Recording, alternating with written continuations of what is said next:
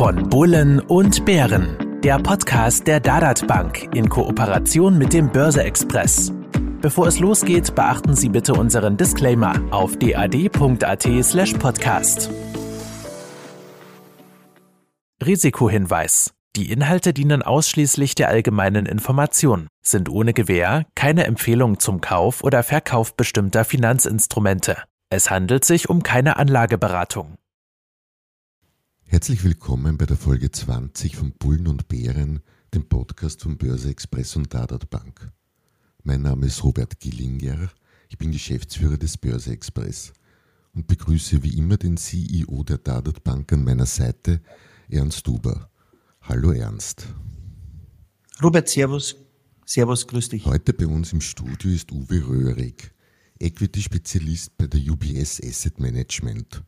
Mit einem verwalteten Vermögen von rund 1,2 Billionen US-Dollar, einer der größten Asset Manager weltweit. nur zur Einordnung, das ist in etwa das österreichische BIP mit dem Faktor 3. Hallo Uwe. Ja, schönen guten Tag. Grüße euch alle. Heute wollen wir uns speziell mit dem Thema Sustainable Investing, nachhaltiges Investieren beschäftigen. Lieber Uwe, Nachhaltigkeit ist in aller Munde. Ja, das stimmt, aber welche großen Trends siehst du innerhalb dieses äh, äh Worts? Ja, es ist, äh, es ist das Top-Thema momentan, überhaupt keine Frage.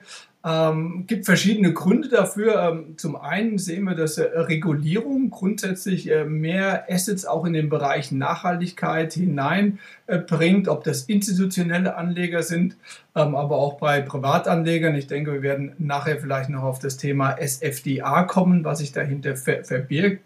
Ähm, sehen, sehen größere Zuflüsse in den Bereich Nachhaltigkeit hinein.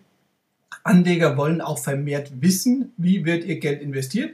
Natürlich wollen sie Rendite haben, keine Frage. Andererseits, wie gesagt, aber auch doch mehr dahinter blicken, wie es denn angelegt wird. Große Themen, wenn man es ein bisschen weiterführt, dann Klima. Das ist das absolute Top-Thema innerhalb des Bereiches Nachhaltigkeit. Wenn man so die letzten zwölf Monate sieht, ich glaube, es sind um die 70 neue Klimafonds äh, aufgelegt worden, über 40 Milliarden Dollar, die in, in diese Fonds auch hineingegangen sind. Und ähm, ich bin kein Wissenschaftler, aber ich glaube, wir haben alle noch so die Bilder des Sommers vor Augen, hoffentlich viele schöne. Andererseits aber auch sicherlich die Wetterextreme, die wir äh, mehr oder weniger erlebt haben. Ja? Ähm, und das zeigt die Dringlichkeit, den Handlungsbedarf. Und in diesem Bereich, ähm, deshalb äh, sehen wir, dass hier Anleger sich äh, doch vermehrt engagieren.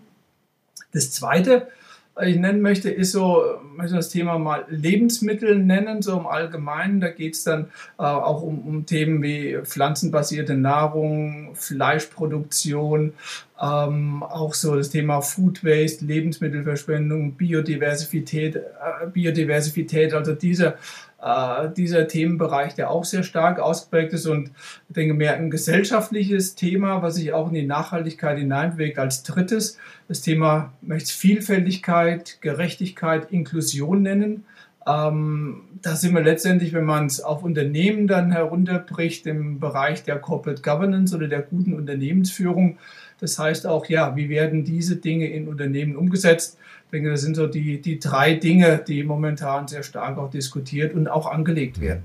Du hast vorher gesagt, Anleger wollen dahinter blicken. Das ist jetzt ein kleiner Themenschwenk, so ein bisschen, sage ich mal, Richtung Greenwashing. Wie geht denn UBS und speziell das Asset Management an sich mit dem Thema Nachhaltigkeit um? Nur so als Beispiel, gestern kam zum Beispiel vom Konkurrenten Fidelity die Aussendung, die verpflichten sich, die Emissionen des Investmentportfolios bis 2030 zu halbieren steht natürlich auch nicht von welcher Basis aus. Aber wie macht ihr bei der UBS das?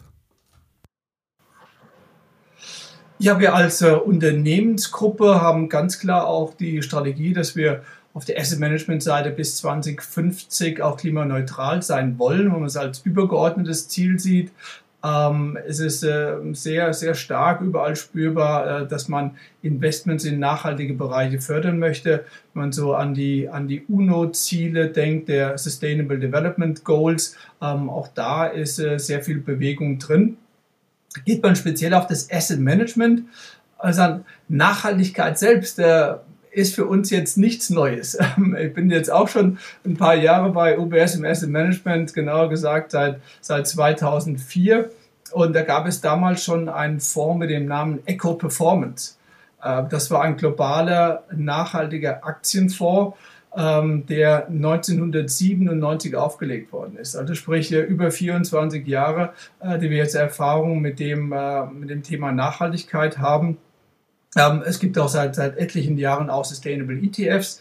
Ähm, was ist, was ist wichtig? Ich glaube, die Integration in den gesamten Investmentprozess hinein, äh, der hat sich äh, massiv beschleunigt über die letzten Jahre. Es ist heute äh, völlig, völlig Standard, dass Sie die Integration haben. Sprich, wenn Sie einen Unternehmensbesuch machen, natürlich ist die finanzielle Seite, die Bewertungsseite, die Fundamentalanalyse sehr, sehr zentral. Und gleichzeitig ähm, kommen auch, auch Fragen im, im Bereich der Nachhaltigkeit diese drei großen Buchstaben ESG, äh, die, die kennt man vielleicht auch. Es gibt ja leider doch äh, viele, viele Abkürzungen, also äh, Themen der, der Umwelt, des Sozialen ähm, und auch der Unternehmensführung, äh, die hier mit immer wieder abgefragt werden. Und das ist letztendlich äh, sagen, ähm, das Wesentliche, dass sie nah an den Unternehmen dran sind und dass sie diese Dinge wirklich ähm, auch in ihre Gesamtanalyse des Unternehmens einbeziehen ähm, und ähm, das äh, letztendlich äh, dann auch in ihre Entscheidungsfindung einfließen lassen, bis hin zum, zum Risikomanagement. Also letztendlich klar im Prozess integriert zu sein und auch die Ressourcen zu haben, dass sie diese Dinge eben auch, auch abfragen können. Mhm. Nachhaltigkeit ist nie uns nichts Neues, habe ich gerade gehört. Lieber Ernst, das wirst du bei der, von der Dadat Bank mit eurer Mutter Schellhammer vielleicht auch sagen können. Wie lebt ihr denn dieses Thema? Also das Thema Nachhaltigkeit war ja bei Shellhammer schon seit Jahrzehnten ein Thema. Wir waren ja die erste Bank, die 1989 auch den ersten Fonds im Nachhaltigkeitsbereich aufgelegt hat. Und wir haben das Thema schon, glaube ich, das können wir auch schon, schon auf die Fahne heften, entwickelt de facto in Österreich und, und waren die erste Bank, die hier schlicht und einfach auf diesem, ja, auf, auf dieses Thema aufgesprungen ist. Und was ja besonders ist dabei, auch unsere 30-jährige Erfahrung und auch sehr viele Studien zeigen, dass nachhaltige Fonds gleich viel oder sogar mehr Ertrag erzielen als konventionelle Investmentprodukte. Also das Thema beschäftigt uns schon sehr lange.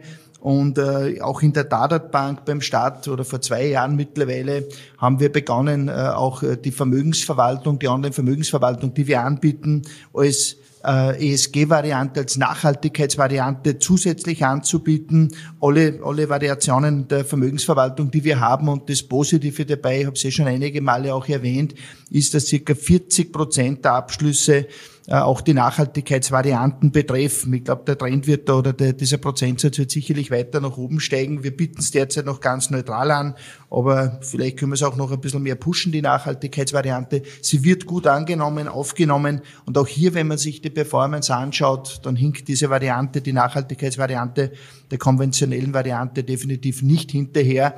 Äh, sogar bei der Aktiengewicht, also wo, wo mehr Aktien drinnen sind, ist sogar die Performance äh, ein klein bisschen besser auch. Lieber Uwe, ich habe vorher das Stichwort SFDR von dir gehört.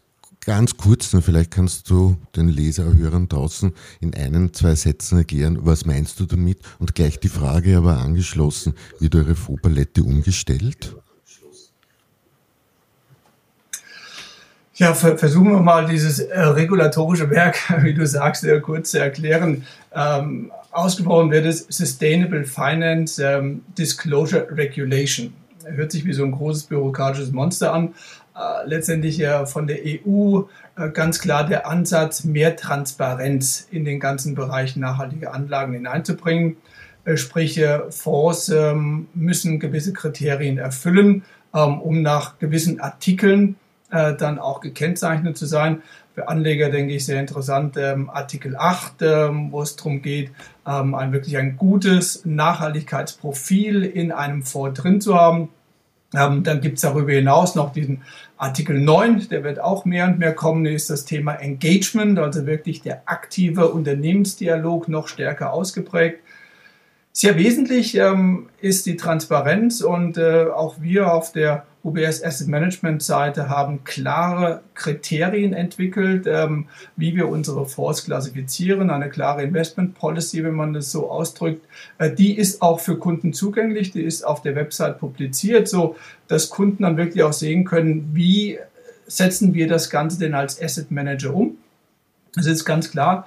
Ähm, das, was auch Ernst eben gesagt hat, wir haben heute schon eine ganze Anzahl äh, von Artikel 8 Fonds. Äh, wir werden das kontinuierlich erweitern, ähm, denn wie gesagt, Kunden fragen diese Anlagen stärker nach und wir glauben, dass wenn man so 20 Jahre zurückblickt, da hat immer von dem Gegensatz zwischen, das sind traditionelle Anlagen und das sind Nachhaltigkeitsanlagen gesprochen dieses äh, fusioniert mehr und mehr zusammen. Und das sind auch zwei Bereiche, die man auch nicht trennen sollte. Und auch für Unternehmen macht es sehr viel Sinn, nachhaltig ähm, letztendlich ja auch zu operieren. Äh, und in dem Sinne wächst das auch mehr und mehr zusammen. Wir wollen Kunden eine größere Auswahl anbieten und deshalb ja, äh, wird die Anzahl äh, dieser SFDA 8 und 9 Fonds auch kontinuierlich wachsen. Uwe, das Thema Klimawandel ist ja das brennende Thema zurzeit. Welche Strategien bietet hier euer Haus an? Ja, wir haben äh, seit äh, 2017 ernst eine institutionelle Strategie, die, die quantitativ gemanagt wird. Ganz neu und sehr interessant für Privatinvestoren ist eine Strategie, äh, die wir im Juni 2020 lanciert haben mit dem Namen Active Climate Aware. Das ist jetzt ein SFDA 8 Fund, ähm, um dieses äh, gerade auch wieder in, in Perspektive zu, zu setzen. Und der Fonds hat inzwischen auch das österreichische Umweltzeichen verliehen bekommen, also ein besonderes Gütesiegel auch im Bereich der Nachhaltigkeit. Kannst du dir etwas zum Anlagekonzept sagen von diesem Fonds? Sehr gerne, Ernst. Ähm, zwei, zwei Ziele, die wir verfolgen. Auf der einen Seite Rendite erzielen, das heißt, wir wollen klar eine bessere Performance haben als der breite Markt. Und hier nehmen wir als Benchmark den MSCI All Country World. Und gleichzeitig wollen wir das CO2-Profil äh, des Fonds tiefer halten als das der Benchmark. Ähm, und da sind wir auch so äh, bis zu 50 Prozent tiefer, was, die, was das CO2-Profil der Strategie betrifft. Ähm, und das versuchen wir über aktives Stockpicking umzusetzen. Das heißt, beste Ideen in, einem, in, ein, in diesem Fonds, äh, der zwischen 40 und 70 Titel halten wird, ähm, da sind wir zurzeit so bei, bei etwa 60 ähm, Titeln im Portfolio, also beste Ideen hier wirklich umgesetzt. Und wie hat sich der Fonds geschlagen seit der Auflegung? Wie schaut die Performance hier aus? Ähm, ja, der hat sich, äh, der hat sich jetzt wirklich äh, sehr, sehr gut entwickelt ähm, seit dem Zeitraum. Ich nenne jetzt mal die Zahlen in US-Dollar, äh, weil, weil das eben auch die ähm, Klasse ist, die wir, die wir am längsten äh, zur Verfügung haben, wo wir die, wo wir die, die, die Zahlen noch am stärksten haben. Und da hat er seit, seit Auflegung bis Mitte Oktober etwa 57 Prozent in US-Dollar erzielt und damit ähm, ja, die Benchmark äh, um über 10 Prozent outperformt. Also wirklich ein, ein, sehr, sehr guter, sehr, sehr erfreulicher Start. Äh, die Euro-Tranche, die ist etwas später an den Markt gekommen, haben sie auch erfreulich entwickelt. Und was, äh, was zeichnet letztendlich den Fonds aus? Ähm, ich glaube, es ist für uns wichtig, dass wir Unternehmen mit unterschiedlichen Charakteristika im Portfolio haben. Und äh, gerade 2021 ist ja auch kein einfaches Anlegerjahr. Da hat sich der Fonds wirklich, wirklich sehr gut gehalten. Und wir teilen so quasi sozusagen unser Universum in, in drei Kategorien ein. Ja. Das eine ist, kennt man wahrscheinlich am besten, wir nennen es Adaption. Das sind Unternehmen, die eben Produkte und Dienstleistungen für eine klimafreundlichere Zukunft anbieten. Kurzes Beispiel Vestas dänisches Unternehmen, Marktführer im Bereich Windturbinen. Da spricht man eben, wie gesagt, in dieser Klasse sehr viel über, über Technologie und auch Industrie. Äh, dann aber auch nicht zu vergessen Mitigation. Ähm, das sind Unternehmen, die eben in ihrem Bereich führend sind, um ihren ökologischen Fußabdruck zu reduzieren. Ein Beispiel ähm, Unilever, der große Lebensmittelkonzern in Europa, den wir wahrscheinlich alle kennen und äh, auch vermutlich einige Produkte schon konsumiert haben sehr, sehr stark nicht nur äh, um klimaneutraler zu werden, sondern auch geht durch die gesamte Wertschöpfungskette durch, äh, zu sagen, äh, wie gehe ich mit dem Thema Ressourcen um, äh, Wasserverbrauch in der, in der Produktion, die ganzen äh, Lieferketten, das Thema Food Waste aktiv anzugehen. Ähm, und äh, letztendlich ähm, hier den ökologischen Fußabdruck zu reduzieren. Das heißt, ähm, das sind Unternehmen, die in ihrem Bereich hier ein Beispiel setzen. Und das Dritte, ja, das sind auch Unternehmen aus dem Bereich, wo heute äh, viel CO2 emittiert wird. Das ist ein kleiner Bereich im Fonds, den nennen wir die, die, die, die Transition, ähm, wo es einen klaren Plan geben muss, ähm, hier letztendlich den CO2-Ausstoß deutlich zu reduzieren. Ein kleines Beispiel, äh, spanisches Versorgungsunternehmen Iberdrola äh, verwendet heute sehr, sehr stark nachhaltige Energie. Ähm, und sehr wichtig, wir schließen fossile Brennstoffe aus, aus diesem, aus diesem Konzept. Ähm, das war auch ein klarer Kundenwunsch. Wir gesagt haben, wir wollen nicht äh, in fossile Brennstoffe investiert sein. Die sind nicht im Fonds drin. Da sind wir wieder bei dem Thema, Robert, was du auch sagtest, ähm, was ist für Kunden wichtig. Man sollte immer schauen, wie setzt der Asset Manager Dinge um. Das heißt, diese, diese Transparenz hier. Und äh, ja, mit dieser Diversifikation über Unternehmen hinweg ähm, hat sich der Fonds, wie gesagt, sehr, sehr schön entwickelt. Egal welche Fondsstatistik man sich derzeit anschaut, das große Wachstum in der Branche sind nachhaltige Fonds. Es erinnert vielleicht so ein bisschen, oder mich, ich bin doch schon ein bisschen älter, Internetblase oder so. Uwe, fließt hier zu viel Geld, also zu viel Geld kann es in dem Bereich gar nicht sein, Entschuldige, in diesen Bereich hinein? Haben wir da schon bereits eine Blase? Wie siehst du das? Diese Tendenz zu gewissen, ich mal kleinen Blasenbildungen, die sind inhärent, äh, stimmt dir da absolut zu. Ähm, ähm, Internet war das eine Stichwort. Ich kann mich an den Nullerjahren an die Solarblase erinnern, die, die dann auch in Europa recht stark war. Ähm, eine Zeit sind diese Unternehmen ähm, unglaublich äh, stark nachgefragt worden, haben, hatten super Performance. Und nach einer gewissen Zeit hat man festgestellt, oh, das Geschäftsmodell ähm, kommt unter Druck mit mehr Wettbewerb, weil, weil vieles äh, sich dann, dann doch über äh, entweder Steuererleichterungen oder Subventionen manifestiert hatte und das Geschäftsmodell selbst eben, eben nicht so ertragreicher war, wie man es sich ausgemalt hatte. Sprich, ähm, das ist eben sehr, sehr wichtig, als äh, vor, vorwegzunehmen eine eigene fundamentale Analyse zu, zu fahren. Wie ist das Geschäftsmodell des Unternehmens? Denn am Ende des Tages äh, wollen wir äh, Rendite erzielen und das ist auch das, was Anleger von uns erwarten. Jüngst, wir hatten so Ende letztes Jahr doch äh, ein Stück weit eine Blasenbildung so im, im Bereich, ich nenne es mal Green Tech, ähm, alles was auch mit Elektrifizierung zu tun hat, ähm, wo sehr viele Gelder reingeflossen sind. Dann gab es eine deutliche Korrektur zu Beginn des Jahres. Ähm, und äh, jetzt ist der Bereich eigentlich auch wieder recht gut investierbar. Sprich, äh, die tägliche Herausforderung für das Portfolio-Management ist, ähm, immer wieder auch auf, auf Bewertung zu achten, um nicht irgendeinem Hype, ähm, einer Blasenbildung äh, hier auf den Leim zu gehen ähm, und eine saubere Bewertung durchzuführen. Und ich glaube, das ist äh, das Wesentliche, ähm, um gewissen Dingen vorzubeugen. Gibt es so ein ich sage mal unter Anführungszeichen, klarsichtliches Anzeichen für einen Hype? Worauf sollte man besonders achten als Anleger? Kann man das äh, runterbrechen oder ist das zu sehr Wissenschaft? Ah, das ist es jetzt wirklich schwierig auszumachen. Also momentan sehen wir jetzt keinen, ich sag mal, ganz ausgeprägten. Wie gesagt, ähm, so Ende letzten Jahres sah das ähm, in, in, in diesem Green Tech Bereich ähm, doch, äh, doch eben verdächtig nach, nach Blasenbildung aus. Ähm, allein das Geld ähm, in einen Bereich hineinfließt, ist ja noch nicht ein Zeichen, dass es hier einen Hype gibt. Denn Andererseits äh, finden natürlich auch gewaltige Investitionen statt. Und wenn man das äh, ganze, das ganze Thema Klimawandel äh, mal oben drüber stellt, ähm, ähm, dann ist es eben nicht wie, eine, wie bei einer Covid-19-Impfung, Arm hinhalten, sich äh, zwei Injektionen zu holen und dann sind wir hoffentlich äh, größtenteils geschützt, sondern es gibt keine Impfung gegen Klimawandel. Sprich, das ist ein, ein Thema für die nächsten Jahre, man könnte vielleicht sogar sagen Jahrzehnte, äh, wo sehr viel investiert werden wird ähm, und äh, dementsprechend ähm, auch privates Kapital benötigt wird. Ja? Ähm, was wir eben Anlegern immer wieder mitgeben ist, ähm, äh, gerade wenn, wenn Themen sehr, sehr stark äh, dann auch ähm, ähm, ja, in der Presse auch diskutiert werden, gar nicht negativ über die Presse zu reden, aber wenn, wenn Themen permanent dis diskutiert werden, es auch vielleicht große Kurssteigerungen gibt in dem einen oder anderen Bereich, ähm, auch mal zu sagen, okay, hat das alles wirklich Hand und Fuß? Äh, steckt hier Substanz dahinter? Also da immer auch so ein bisschen das, äh, diesen kritischen Blick zu behalten, bei aller Euphorie, die auch manchmal in gewissen Bereichen drin ist.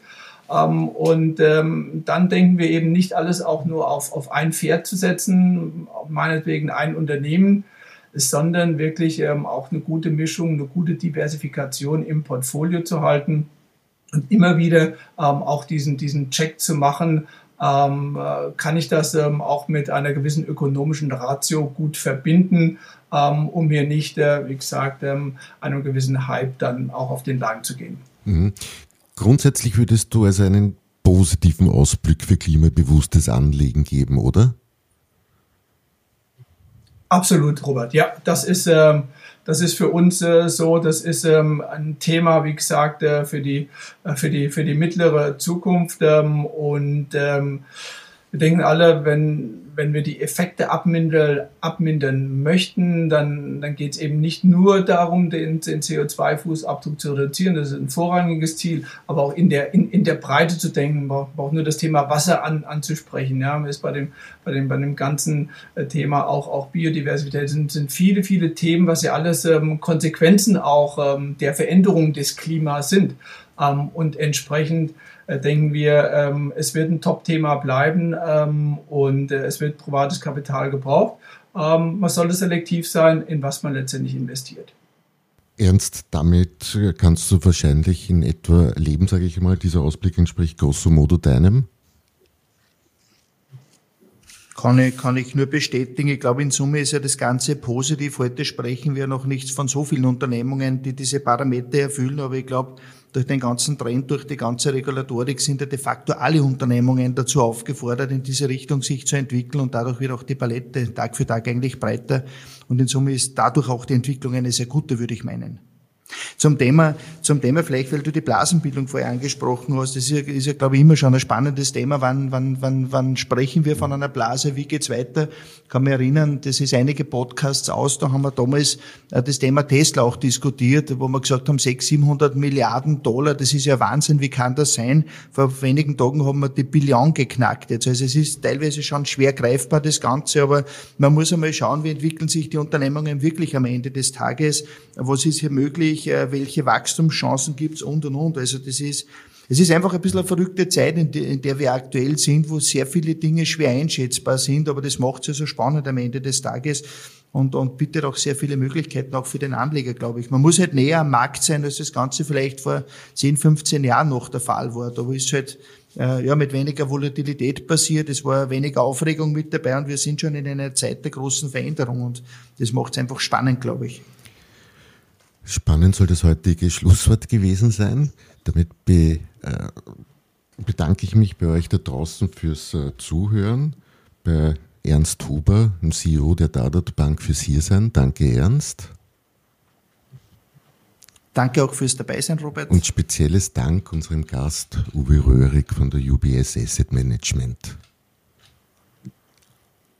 Ja, herzlichen Dank. Das äh, hat mir viel Freude gemacht und ich hoffe, es gab ein paar gute Anregungen äh, für Anlegerinnen und Anleger.